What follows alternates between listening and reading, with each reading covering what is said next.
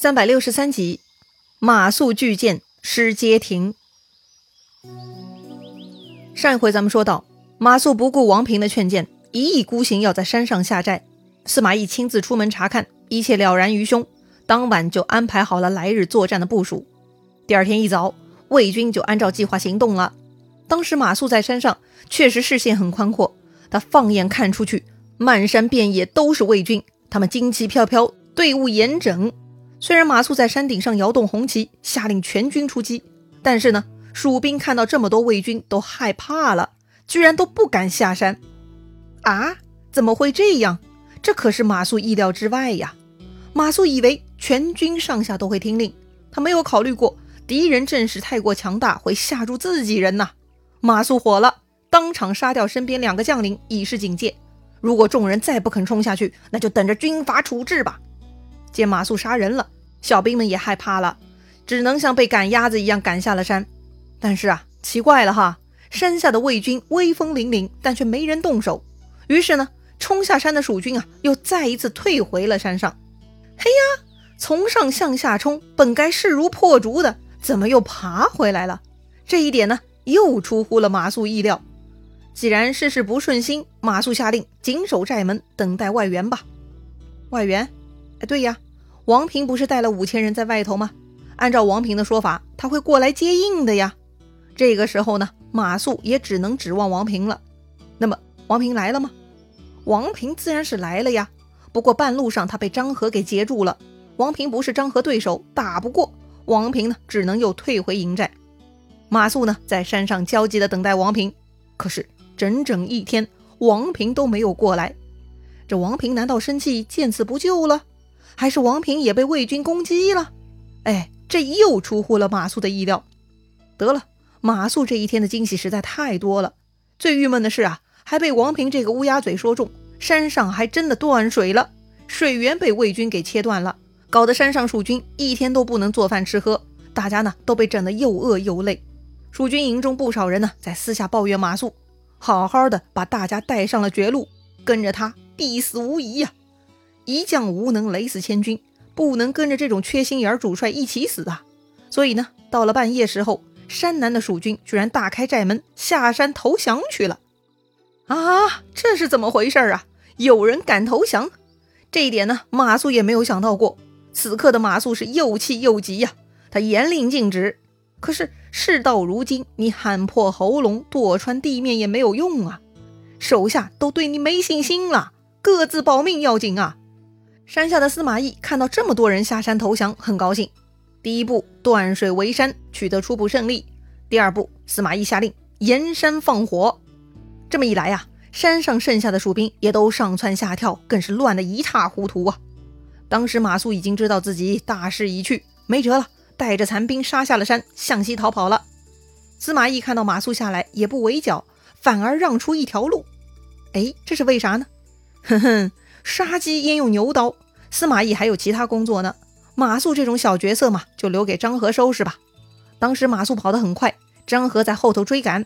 突然，马谡听到前面鼓角齐鸣，路边闪出一彪军队，居然是自己人哈！太好了，他们放过马谡，就拦住了后面的张合。张合一看，原来领头的是蜀将魏延呐。张合也知道魏延勇猛，打魏延嘛，得用更保险的方法。什么方法呀？哎。先把魏延引到自己地盘上才行。于是呢，张合回军立即撤退。魏延自然不肯放松了，他一路追杀张合，又把街亭给夺回来了。说到这里呢，似乎诸葛亮的三保险还真的不错哈，幸亏有魏延在。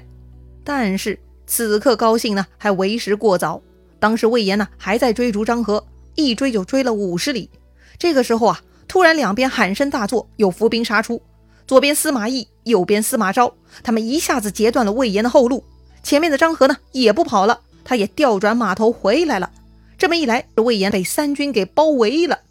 这下魏延麻烦了哈，他左冲右突，却始终无法脱身。毕竟魏延人马不足啊，难以抵挡魏国大军。此刻呢，损兵折将，魏延的情势是越来越危急。不过还好，也是魏延命不该绝。突然呢，王平带人杀入重围，来解救魏延了。魏延非常高兴啊，顿时信心大增，与王平合兵一处，居然杀退了魏军。接着呢，魏延、王平慌忙奔回自家营寨，但是此刻的营寨已经被魏军占领，到处都插着魏军的旌旗呀。还没等他们反应过来，申丹、申仪就从营中杀出。原来呀，趁王平外出的时候，这俩人已经带兵夺下王平营寨了。话说此刻魏延、王平他们随身人马已经寥寥无几了，根本不敢恋战。于是呢，赶紧奔向列柳城去找高翔。话说高翔哈，他也是诸葛亮设置的第二道保险，他一直密切关注街亭的情况。听说马谡街亭战败，高翔立刻带上列柳城所有兵马来救应。半路上呢，正好遇到魏延、王平。大家都知道街亭很重要，不能被魏军占领。怎么办呢？虽然人马不多，但也要拼死夺回街亭才好。不过毕竟蜀军人少，白天行动必然失败嘛。晚上劫营或许还有机会的。所以呢，高翔提议当晚兵分三路去劫魏军营寨。当下呢，魏延、王平都同意了。好，这三位都很忠勇哈。主要负责人马谡这个混蛋已经逃跑了。而剩下的这三位呢，却没有忘记任务，还在惦记收复街亭呢。话说当时魏延跑得很快，他最先跑到街亭，但是此处呢，居然空无一人，也不知道魏军去了哪里。于是呢，魏延索性在路口埋伏等候。等了一会儿，高翔也带兵到了，于是魏延又跟高翔会合。可是敌人不知道在哪里，接着该咋办呢？还没等他俩商议出什么章程，突然一声炮响，火光冲天。顿时是鼓声震天，四面八方冲出来许多魏军，瞬间呢就把魏延、高翔给包围起来了。完了，又是小部队被大军包围，魏延、高翔往来冲突，就是不能脱身。魏延呢又一次陷入了危机。不过历史又重现了，突然呢又听到山坡后边喊声如雷，一彪蜀军杀到，又是王平。哎呀，这个王平特别有意思哈，看上去行动比较慢，但他却是及时雨。这回呢，他又冲过来救出魏延、高翔，然后三路军一起冲向列柳城。但是快到列柳城之时，半路上他们又遇到一彪魏军。啊，难道司马懿又已经杀到这儿了吗？哎，不对呀，这标魏军扛着大旗，上面写着“魏都督郭淮”的字样。郭淮，他怎么跑到列柳城来了呢？原来呀，因为曹真屡屡战败，皇帝启用司马懿来协助进攻诸葛亮。所以曹真那边呢，非常担心司马懿霸占所有的功劳。眼下曹真被司马懿派在梅城守卫，自己出不来，所以呢，特地把郭淮分出来攻取街亭。可惜呢，街亭已经被司马懿、张合给夺下，功劳也抢不着了。但是贼不走空，郭淮也不能白跑一趟，所以呢，他就顺便来夺列柳城。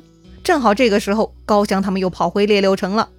于是呢，郭淮以逸待劳，一顿痛杀，又把魏延、高翔他们杀得七零八落。魏延看大势已去啊，不可勉强，想着还有阳平关这更重要的关卡，于是呢，索性魏延他们就奔向阳平关去了。杀退了魏延等人，郭淮就准备进列柳城了。郭淮对左右人说：“虽然我没有拿到街亭，但是得到烈柳城也算大功一件了。”于是呢，郭淮带兵来到城下叫门，谁知城中居然已经有军队屯驻。只见城上一声炮响，所有旗帜都竖了起来。当头一面大旗，上面写着“平西都督司马懿”。啊，司马懿居然已经拿下烈柳城了！郭淮非常惊讶呀。只见司马懿倚着栏杆，大笑着问郭淮：“郭婆媳怎么来的这么晚呢？”哎呀，仲达神机妙算，我不如他呀！郭淮不由感慨。对啦，这就是组织内斗，对外嘛，他们算是一条线的。但是内部竞争还是不可避免啦。接着，郭淮入城与司马懿相见。司马懿对郭淮说：“呀，诸葛亮丢了街亭，必然会撤军。回头呢，你与子丹可以连夜追击他。子丹嘛，就是曹真的表字。于是，郭淮得令，立刻去梅城找曹真了。接着呢，司马懿又把张合叫出来。司马懿见到郭淮嘛，啥都明白了。他告诉张合呀。”曹真、郭淮就是害怕我夺了全部功劳，所以特地过来攻取此城。司马懿说自己并不是要独占功劳，真的是侥幸而已呀。这番话嘛，司马懿是必须要说给张合听的。不管是不是内部竞争，司马懿必须得拿出姿态来。司马懿还说，魏延他们必然是去阳平关的。如果咱们现在去攻打阳平关，诸葛亮必然随后掩杀，那咱就中他的计了。兵法云。归师勿言，穷寇莫追。这里司马懿说的兵法就是《孙子兵法》了。《孙子兵法》十分精妙，是作战指导的经典理论。